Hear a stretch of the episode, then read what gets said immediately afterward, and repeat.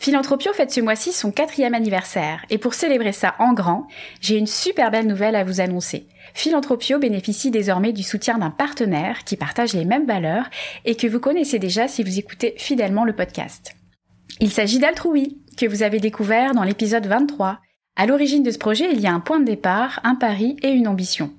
Le point de départ, c'est de penser que l'altruisme est LA valeur partagée par tous ceux qui aspirent à changer d'époque. Le pari, c'est que par mimétisme social, plus on est confronté à des actes ou des récits altruistes, plus on le devient soi-même.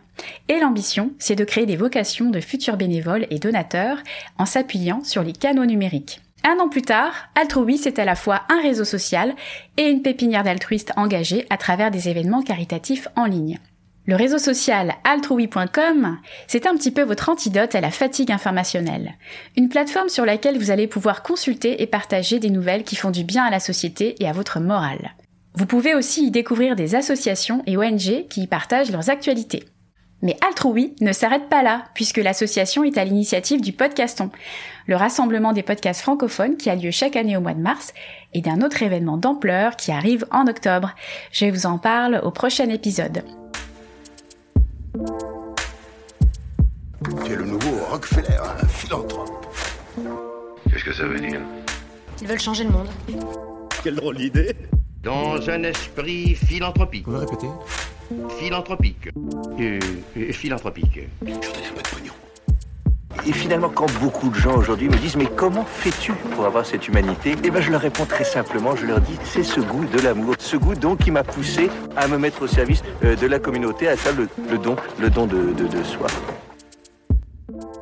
S'emparer d'un mot qui porte l'amour de l'humanité comme message, en saisir tout le sens et la complexité en toute simplicité, découvrir des hommes et des femmes qui s'engagent, écouter leurs histoires et enchanter le monde avec authenticité.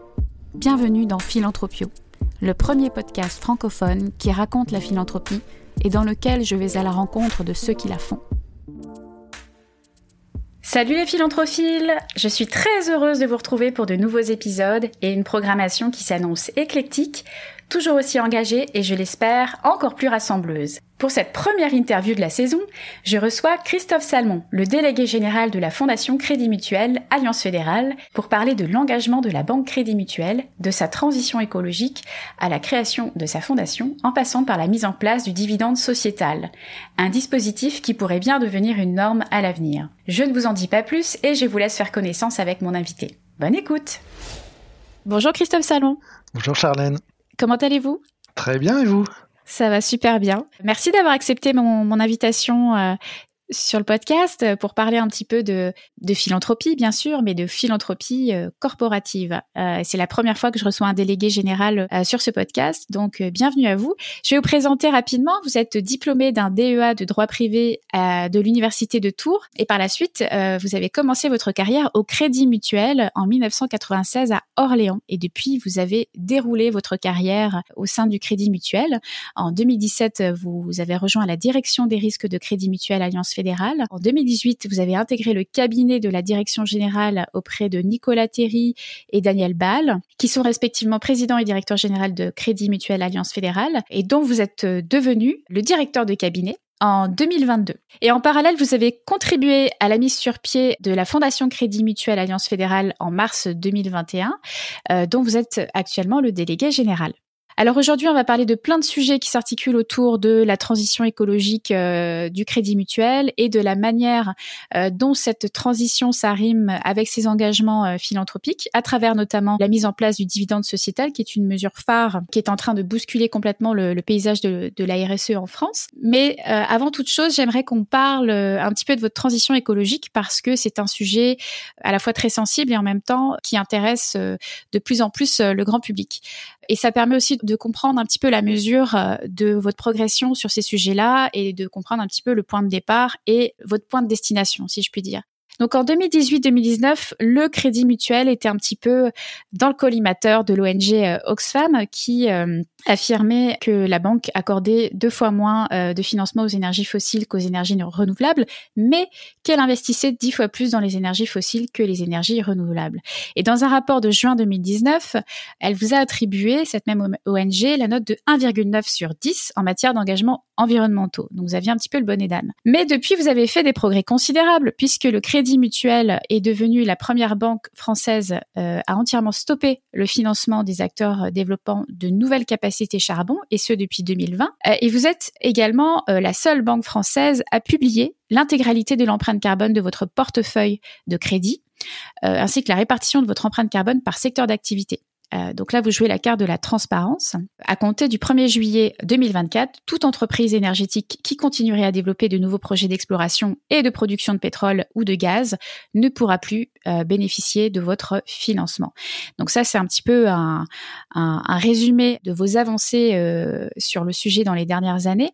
Première question que j'ai envie de vous poser, est-ce que Oxfam, dont vous êtes quand même assez proche, puisque j'ai cru comprendre que vous discutiez euh, régulièrement. Est-ce que Oxfam a joué un rôle dans votre transition euh, écologique?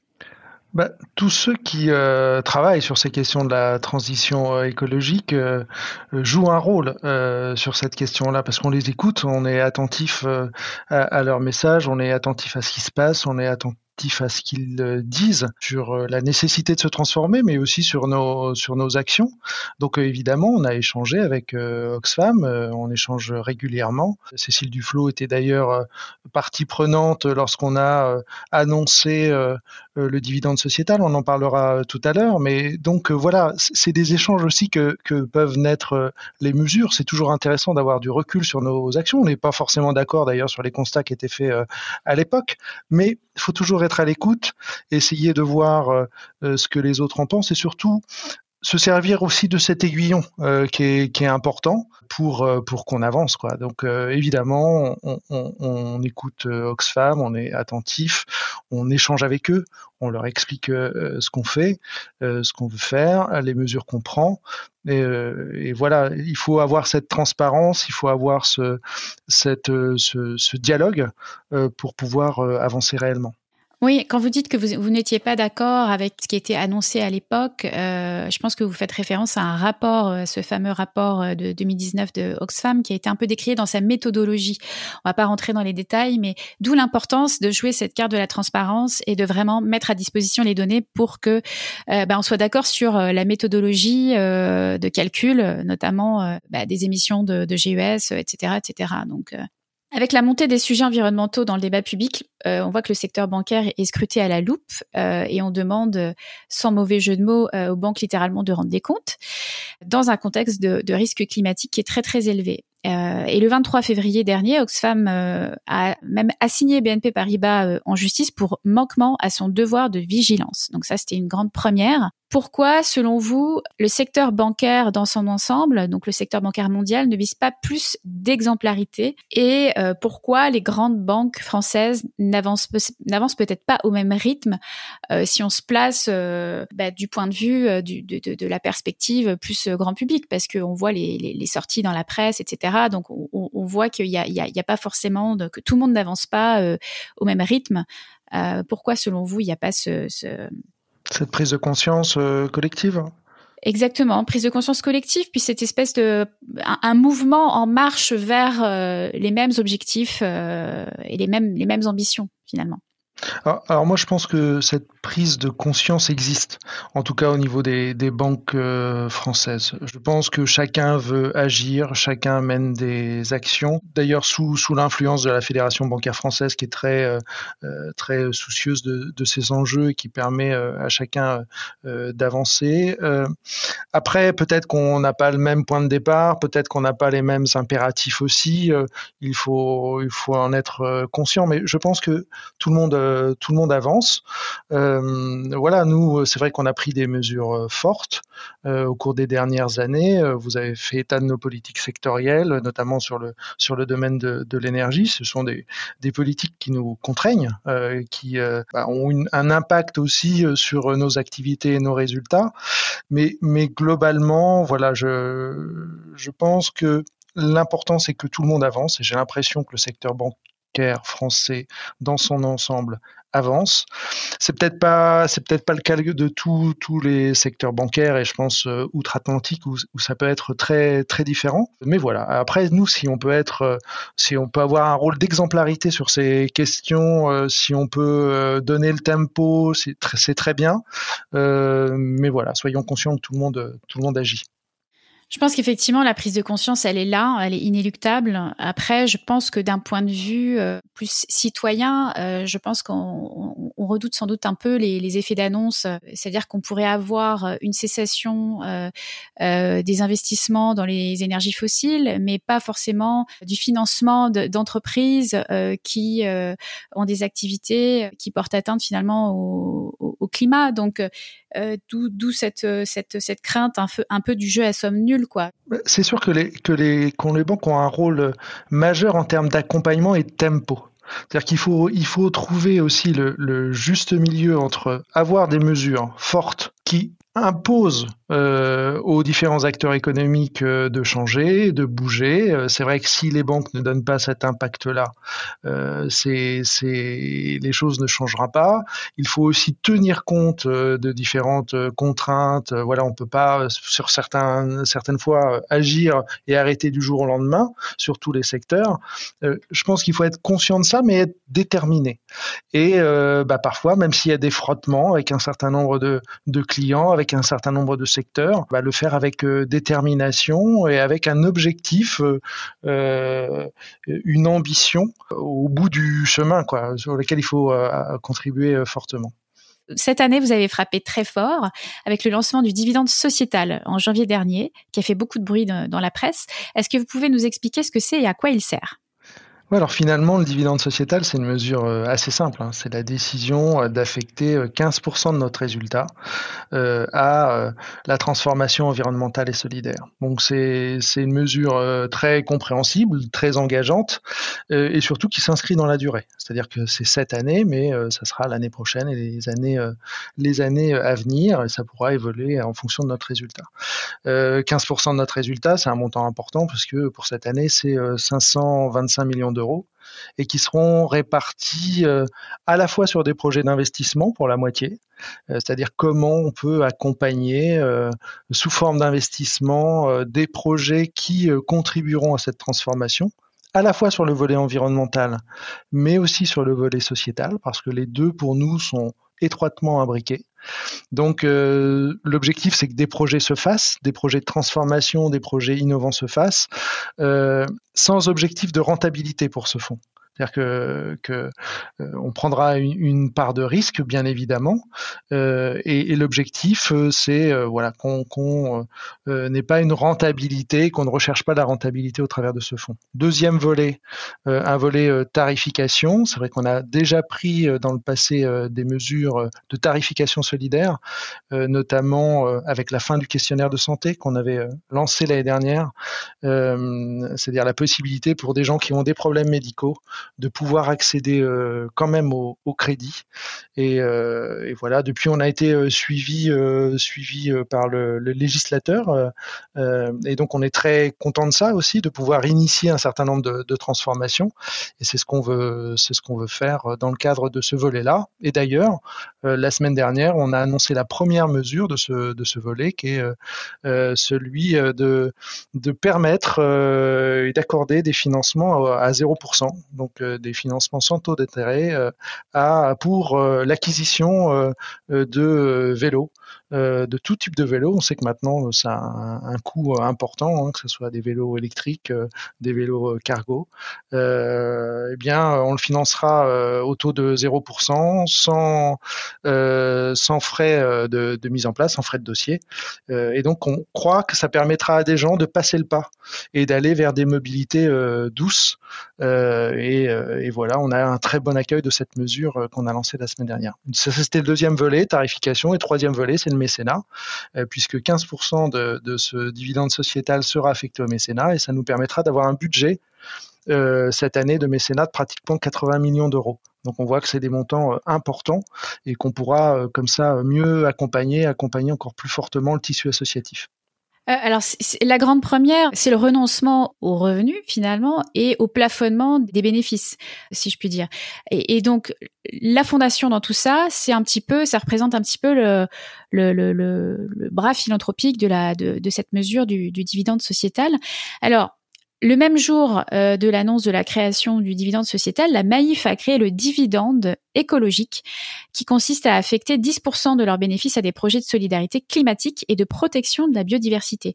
Donc c'est une petite révolution dans le monde de la RSE car on touche aux bénéfices et donc aux revenus des actionnaires. Est-ce que vous pensez qu'il s'agit là d'un modèle d'avenir qui tend à se généraliser? Ben, on l'espère et on est très content effectivement que, que la Maïf ait pris euh, une mesure euh, du même ordre. Derrière ça, c'est une question, c'est la question du, du, partage de la valeur en fait. Euh, qu'est-ce qu'on fait de la valeur qui est générée par les entreprises? Est-ce que voilà, il n'est pas de la responsabilité des entreprises de mettre une partie de cette valeur aux enjeux de transformation euh, environnementaux et sociétaux dont on, qu'on a évoqué à l'instant. Nous, on est persuadés de ça. Voilà, ça, a eu un retentissement particulier, euh, cette mesure. non seulement on est persuadé, mais on le voit. Euh, on voit qu'on a énormément de retours, à la fois du tissu associatif, qui nous disent c'est, voilà, c'est, vraiment bien, ça, transforme la donne, ça change la donne. Et puis aussi de, nos clients entreprises. Euh, qui sont très curieux de cette euh, mesure et on voit que ça interpelle. Euh, alors après il faut certainement du temps pour que d'autres passent à l'acte, mais nous on est persuadés de enfin voilà d'initier quelque chose avec cette mesure. Voilà, je pense que c'est un enjeu de, responsabilité pour pour toutes les entreprises. Est-ce que ça se fait à l'étranger? Qu'est-ce qui a été la source d'inspiration finalement euh, euh, d'utiliser l'argent des, euh, des, bénéfices nets pour l'affecter bah, à la philanthropie, au fonds d'impact, etc. Je ne sais pas si ça a été fait à l'étranger. L'inspiration, c'est la volonté, quoi. C'est la volonté et la prise de conscience des besoins. Et, et, donc, face à la prise des consciences des besoins, bah, le rôle d'une banque, c'est quand même de les financer, euh, c'est quand même euh, d'être présent. On sait que les enjeux environnementaux et sociétaux impactent aussi nos activités. Hein, quand dans un monde, euh, dans la température augmente de 2 degrés, euh, bah, derrière, c'est l'activité d'un certain nombre de nos clients qui peut être compromise. C'est la capacité euh, de certains de nos clients à rembourser les, leurs prêts. c'est la valeur de nos garanties. Hein, quand on a une garantie sur des maisons qui se fissurent parce que le sol argileux est en train de, se contracter, c'est beaucoup plus compliqué. Donc, c'est des enjeux assurantiels. On le voit très bien aussi dans, dans l'explosion d'un certain nombre de et, on a une forte activité assurance, on le voit très bien. Donc il y a des enjeux aussi euh, liés à nos activités et donc, euh, euh, bah, c'est important de, prendre les devants et d'essayer d'accompagner cette transformation. Euh, Nicolas Terry a lancé un appel au monde patronal en invitant les entreprises, euh, petites ou grandes d'ailleurs, à apporter une partie de leurs bénéfices à votre fonds d'investissement, en citant d'ailleurs les besoins de financement de la transition écologique qui seraient évalués à 100 milliards d'euros. Est-ce que cet appel a été entendu? Alors, son appel, c'était pas trop d'apporter les bénéfices à notre fonds, mais c'était finalement de dire, euh, bah, faites la même chose. Euh, votre résultat, à la hauteur de vos moyens, bah, aussi euh, préserver une poche pour l'affecter et pour répondre à, ces enjeux. on voit que ça générait un intérêt particulier et que ça, en tout cas, initiait une réflexion forte euh, d'un certain nombre d'entreprises, dont des entreprises clientes, et que voilà, on est beaucoup interrogé, interpellé sur cette mesure pour savoir euh, bah, pourquoi vous l'avez fait, euh, euh, comment vous comptez l'inscrire dans le temps, euh, comment elle est acceptée en interne, parce que ça a aussi euh, des répercussions en interne. Hein. Euh, prendre une mesure comme le dividende sociétal, ça a un impact sur nos, clients, mais ça a un impact sur nos collaborateurs et même une fierté de nos collaborateurs que, leur entreprise, que leur employeur prennent une mesure. Donc tout ça, c'est des enjeux qui parlent aux entrepreneurs, qui parlent aux entreprises. Et, voilà, quand on suscite l'intérêt, je pense qu'à terme, on peut être suivi par certains. Et donc, c'est l'espoir conforme, en tout cas. Alors, on va parler à présent du bras philanthropique euh, du dividende sociétal. On le disait tout à l'heure, donc votre fondation qui est toute jeune, hein, euh, puisqu'elle a été créée en 2021. À titre de comparaison, Fondation BNP Paribas a créé son, sa fondation en, en 1984, Fondation Banque Populaire en 1992, Fondation Société Générale en 2006 et Fondation Crédit Agricole en 2018. Alors, pourquoi la vôtre a-t-elle été créée aussi tardivement? Le groupe était déjà très présent sur le mécénat, euh, mais euh, était présent très fortement sur les territoires. Vous savez que nous, on a un groupe mutualiste, donc c'est un peu particulier. Euh, le groupe est détenu par les sociétaires et donc par les caisses de crédit mutuel. et chaque caisse de crédit mutuel, chaque entité du groupe avait sa propre activité de mécénat et était déjà très actif sur son territoire en accompagnant l'association locale, en accompagnant les besoins locaux, et puis ensuite ça se fédérait au niveau régionaux. Et donc, il y avait déjà une représentation très forte du groupe sur le terrain du mécénat, mais sur le terrain euh, de la proximité. Le groupe était très actif en termes de mécénat, mais finalement, on s'est rendu compte qu'il nous manquait un étage euh, à la fusée. C'est-à-dire que si on était très actif sur les territoires, quand il fallait soit accompagner des associations qu'on avait soutenues, mais qu'il fallait les accompagner pour se développer, quand il fallait euh, soutenir de plus grosses associations qui rayonnaient sur l'ensemble du territoire, bah là, il nous manquait un outil. Et donc, la décision qui a été prise euh, il y a deux ans, c'était de se dire, surtout conservons ce qu'on fait, surtout conservons notre soutien aux associations de proximité, euh, mais mettons en place un étage supplémentaire avec une fondation euh, qui sera la fondation de toutes les entités euh, du groupe euh, et qui sera financée par toutes les entités du groupe et qui complétera l'action l'action de tous. Et c'est ce qu'on a fait il y a deux ans en disant surtout vous continuez de faire ce que vous voulez, mais si on va plus loin et chacun va apporter son obol à une nouvelle fondation et la fondation va intervenir mais à un autre niveau et de manière très complémentaire. Donc ça complète finalement ce qui existait déjà. Vous œuvrez pour l'instant dans deux domaines d'action euh, principaux, l'environnement, bien sûr, et les territoires, en soutenant des projets qui luttent contre le réchauffement climatique euh, et ses impacts sur la santé, ou qui favorisent l'inclusion sociale et l'accès euh, de tous à la culture. Alors sur le volet environnement, quelles sont vos ambitions en matière de philanthropie climatique? On s'est posé beaucoup de questions sur ce qu'on voulait faire en matière environnementale et, euh, on a travaillé notamment avec les collaborateurs et les élus qui ont été intégrés au sein des commissions. La Fondation a créé des commissions euh, qui associent collaborateurs et élus et qui euh, décident des actions qui sont soutenues par la Fondation. Et le premier travail, notamment de la commission environnement, c'était de dire, mais quels sont les sujets L'environnement, c'est vaste.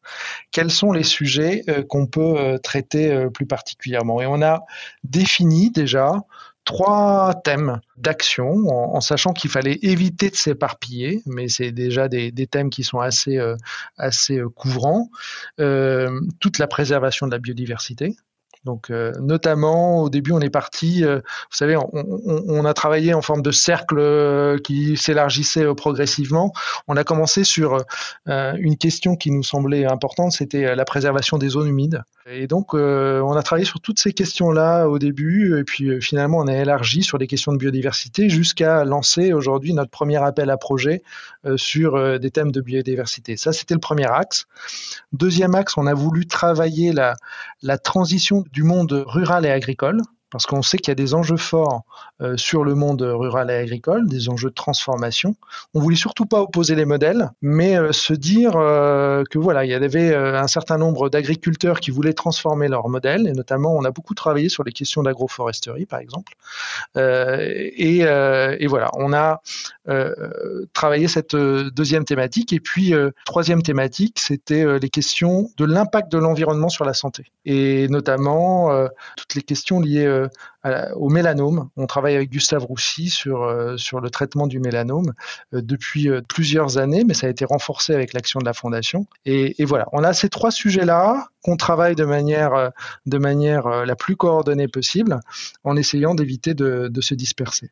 Très intéressant. dans votre première année, vous avez même reçu le prix de la philanthropie qui était attribué par quel organisme? Par le groupe euh, FICAD, euh, qui organise euh, ce, Grand Prix chaque année. C'est vrai que bah, pour nous, pour, le groupe, pour les équipes de la Fondation, c'était c'était un signal fort, un motif de, fierté, parce que voilà, pour une première année d'exercice, obtenir ce, ce, Grand Prix, ça nous a conforté dans, notre, dans nos premières orientations, en fait. Ça, c'était important, parce que c'est vrai qu'on est parti un peu d'une page blanche, et de voir qu'on était reconnu, adoubé par le monde euh, du mécénat, euh, de la philanthropie. Euh, c'était pour nous un, signal fort.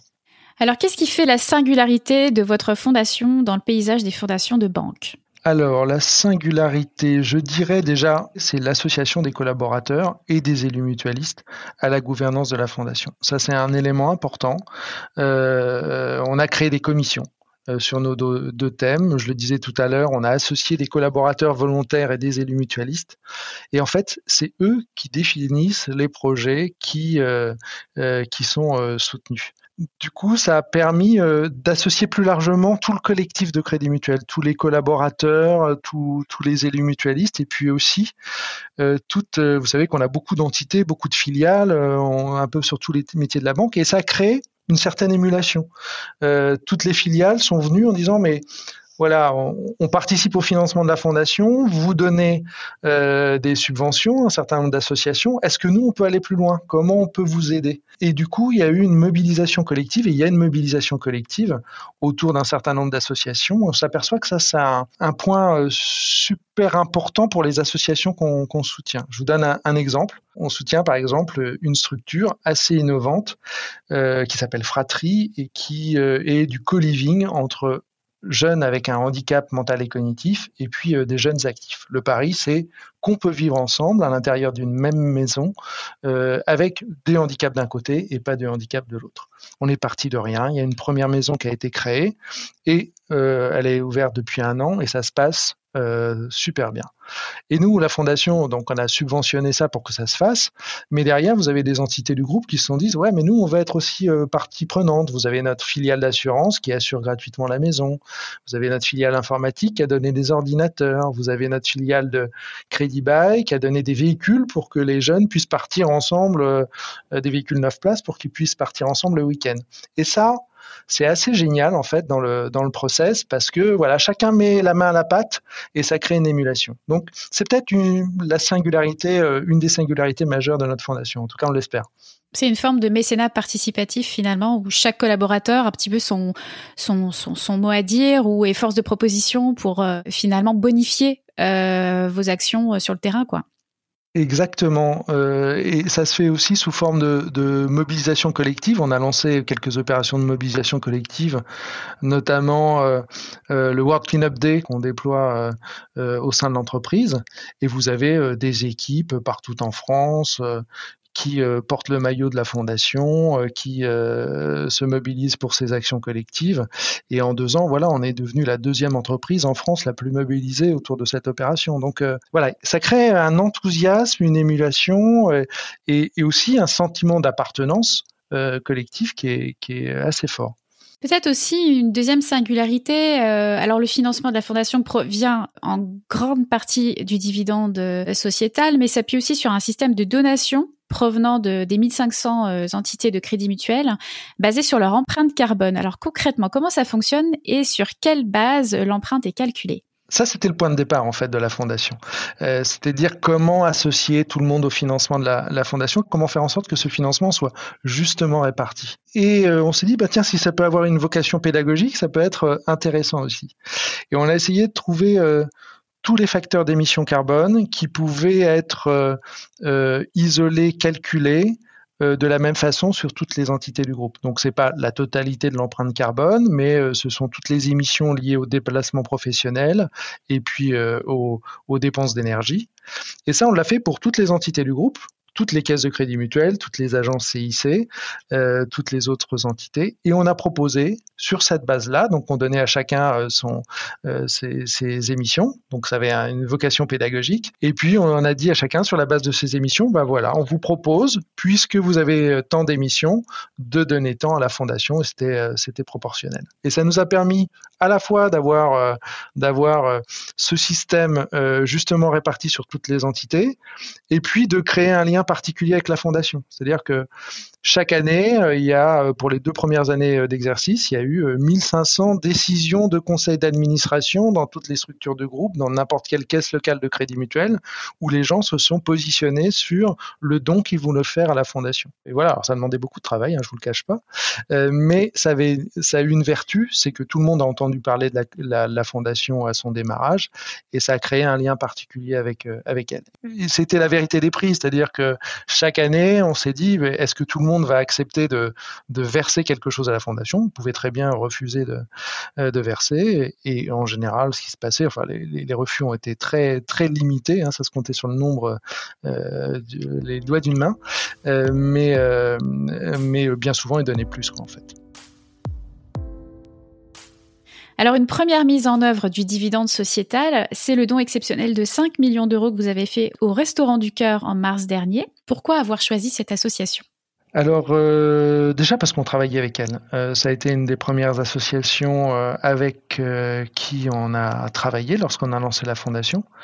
tout simplement parce que on a été sensible aux besoins qui étaient leurs à l'époque de renouveler leur parc de véhicules. ils avaient un parc de véhicules vieillissants, ils avaient une vraie problématique avec ça. Et on s'est dit que c'était un enjeu à la fois de transformation sociétale et environnementale. C'est-à-dire euh, euh, remplacer le parc de véhicules, c'était moins d'émissions et c'est surtout permettre aux bénévoles de travailler dans les meilleures conditions. Donc on était déjà engagé auprès d'eux. On avait aussi des filiales qui étaient venues euh, nous voir en disant mais comment on peut aider plus les restos? Et notamment on avait une filiale de télésurveillance qui euh, a proposé de sécuriser gratuitement. Euh, aujourd'hui, il y a plus de 250 dépôts des restos qui sont sécurisés gratuitement par notre filiale qui s'appelle Omiris. Donc il y avait déjà un lien particulier qui existait avec le groupe. Et c'est vrai qu'au moment où on a lancé le dividende sociétal, c'était en janvier dernier, et à cette époque-là, donc on rentrait dans le contexte inflationniste très fort, et les restos nous ont alerté sur euh, euh, bah, le nombre croissant euh, de bénéficiaires, du nombre de repas distribués, puisque depuis octobre, les chiffres avaient progressé de plus 20% pour les repas distribués et plus 25% pour les bénéficiaires. Donc ça nous a alertés, ça nous a interpellés, ça risquait de compromettre un projet qui était leur, notamment d'aller plus sur la petite enfance, et on s'est dit euh, bah, qu'il fallait répondre présent face à cette urgence et que le dividende sociétal, bah, finalement, c'était aussi pour ça, c'était répondre à l'urgence. Et donc, on a euh, décidé de faire ce don exceptionnel de 5 millions d'euros. 3 millions pour répondre à l'urgence et 2 millions pour permettre que ce projet Petite Enfance euh, puisse se faire et s'aimer sur toute la France en préparant l'interview, euh, vous me confiez que le, votre conviction à vous, au Crédit Mutuel, c'est que l'impact social produit à moyen long terme plus par un soutien structurel en fait hein, des associations. Donc ça veut dire euh, par exemple, euh, bah, ça peut passer par euh, du financement du recrutement, du financement qui vise la résilience finalement de, de l'association et pas forcément du financement de, de, de programmes. Donc que, que, cet impact social était aussi fort, si, si ce n'est plus finalement qu'un appui visant uniquement à adresser davantage de bénéficiaires. Oui, euh, euh, c'est vrai que euh, un des constats qu'on fait, c'est que il faut savoir accompagner des associations partenaires face à tous leurs besoins. que bien souvent, les mécènes demandent aux associations de leur bâtir des projets, des projets dédiés qui sont presque marketés au profit du mécène. Ça peut se concevoir, mais au vu de ce qu'on constate, c'est souvent biaiser la relation entre mécène et association. C'est-à-dire que l'association veut euh, obtenir des fonds et donc veut faire plaisir à son mécène, et puis le mécène tord petit à petit l'objet de l'association. Et ça, euh, ça, on s'est rendu compte assez vite avec euh, des associations qui nous faisaient plaisir, qui voulaient nous faire plaisir en, en nous présentant un projet clé en main. Et on s'est dit, c'est pas la bonne option, quoi. Euh, dites-nous clairement ce dont vous avez besoin. Et puis on vous dira clairement si on peut le faire ou on peut pas le faire. Et donc ça, me semble important de savoir accompagner euh, les associations dans tous leurs besoins, euh, pas seulement euh, des projets définis, mais aussi euh, sur leurs frais de fonctionnement. Enfin voilà, si une association euh, doit recruter euh, des gens pour se développer, eh bien on doit savoir le, le faire. Si elles ont besoin de matériel, d'imprimantes, d'ordinateurs, tout bêtement pour faire leur activité, un mécène doit pouvoir le faire aussi. Il y a une relation de confiance à mettre en place avec avec l'association. Bien sûr, accompagner des projets, mais aussi accompagner l'action même de l'association. Et ça, c'est important pour nous. Ce que vous décrivez, euh, c'est un petit peu, le, on va dire, euh, le dommage collatéral de la philanthropie dite stratégique, euh, qui est vraiment très calquée sur le modèle entrepreneurial, donc basé sur les données, des objectifs chiffrés, une mesure, et donc ça crée un petit peu un fossé entre le, le la, la, la, philanthropie et les communautés que la philanthropie euh, dessert. Est-ce que vous estimez être des, tenants de la philanthropie, à l'inverse, euh, euh, bâtie sur la confiance? On, on, essaye, on l'espère, pas la confiance béate, mais la confiance partenariale. Enfin, je trouve que cette idée de, créer un partenariat fort entre un mécène, entre, euh, l'association euh, qu'elle euh, soutient, une relation, transparente, exigeante mais transparente. Évidemment, la, la mesure d'impact est importante, mais elle a ses limites aussi. Enfin, je trouve qu'elle a ses limites aussi et qu'elle peut être aussi faussée, biaisée. On peut avoir une mesure d'impact sur une action précise, mais pas toujours. Des fois, il faut se laisser le bénéfice de se dire, je sais que l'action que je soutiens euh, va être positive et je sais que je n'arriverai pas forcément à euh, en connaître tous les impacts. Mais le fait de ne pas pouvoir précisément connaître tous les impacts ne doit pas euh, non plus conduire à rayer d'un trait de plume l'action. Enfin, je, je, suis assez prudent là-dessus. Je pense qu'il faut avoir de la mesure d'impact, mais j'ai l'impression que des fois, cette exigence euh, d'impact à tout prix fausse un peu la donne. Est-ce que vous êtes prêt à innover euh, en étant conscient que parfois euh, bah, les essais ne fonctionnent pas? Ouais, on a même commencé comme ça. Je parlais du projet Fratrie. Euh, C'était un projet innovant. Jamais ça avait été fait. On ne savait pas s'il y avait des jeunes sans handicap qui seraient partants pour euh, s'engager dans cette euh, dans cette voie-là, pour euh, vivre avec des personnes avec handicap, alors qu'ils n'avaient jamais été confrontés dans leur situation personnelle, voilà. Et pour que ça tourne, bah, il fallait quand même trouver des, des locataires. il fallait quand même, voilà. Et, et, et en fait, on savait pas si ça allait le faire. On a pris ce risque-là. Rétrospectivement, je, je me dis que c'était un peu gonflé pour un des premiers projets, peut-être mais ça a marché et peut-être qu'un jour ça ne marchera pas. Mais je crois que l'ADN d'une banque, c'est quand même euh, de prendre des risques hein, sur euh, sur des dossiers de financement et peut-être qu'on le retranscrit aussi dans notre euh, activité. Mais je, crois beaucoup à ça.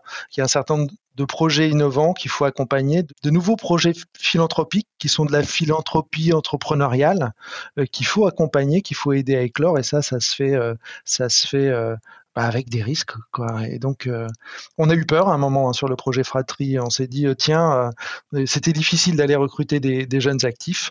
Et puis finalement ça s'est fait. Et maintenant on sait que ça va marcher parce que le premier exemple a marché donc ça donne envie à d'autres de le faire. Oui moi je crois je suis persuadé sur le fait qu'il faut savoir prendre des risques et il faut savoir le défendre aussi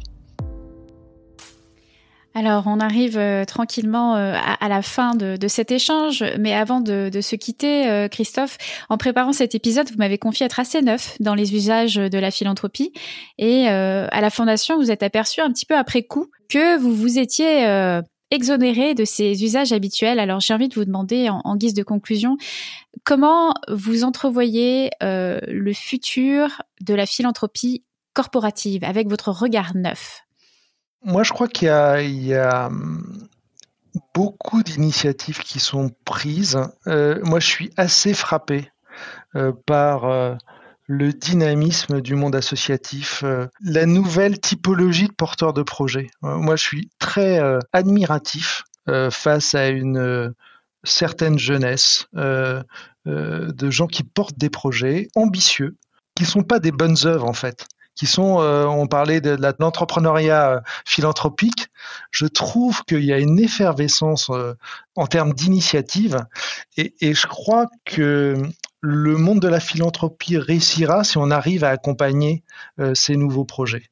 C'est-à-dire se sortir d'un monde euh, du mécénat qui est, peut-être un monde un peu daté, ancien, bonnes œuvres, distribution, euh, voilà, avec des projets qui ont une finalité économique aussi. Je, crois que les deux ne sont pas contradictoires et même pour la pérennité des actions, c'est très bien d'être dans cette dans cette logique-là et d'avoir ça en tête. Et je crois du coup, le monde de la philanthropie se transforme, les porteurs de projets se transforment. Je ne suis pas sûr que les mécènes se transforment totalement euh, encore. Il y a peut-être des, logiciels internes à, changer, mais je crois que tout le monde y arrive. Et donc, euh, je le vois, moi, avec beaucoup d'optimisme, beaucoup d'envie beaucoup d'admiration voilà sur euh, sur euh, la mobilisation euh, notamment de la jeunesse. Moi je suis je suis assez frappé par ça et je trouve que c'est voilà que c'est un super signe d'optimisme. Merci beaucoup Christophe Salmon. Merci à vous Charlène. Merci beaucoup d'avoir écouté Philanthropio. Vous avez aimé l'émission? Dites-le moi avec 5 étoiles et des commentaires sur l'application Apple Podcast. Vous pouvez retrouver également tous les épisodes sur philanthropio.com. Si vous souhaitez réagir, écrivez-moi à charlène at philanthropio.com. À bientôt pour dérouler le fil de nouveaux récits.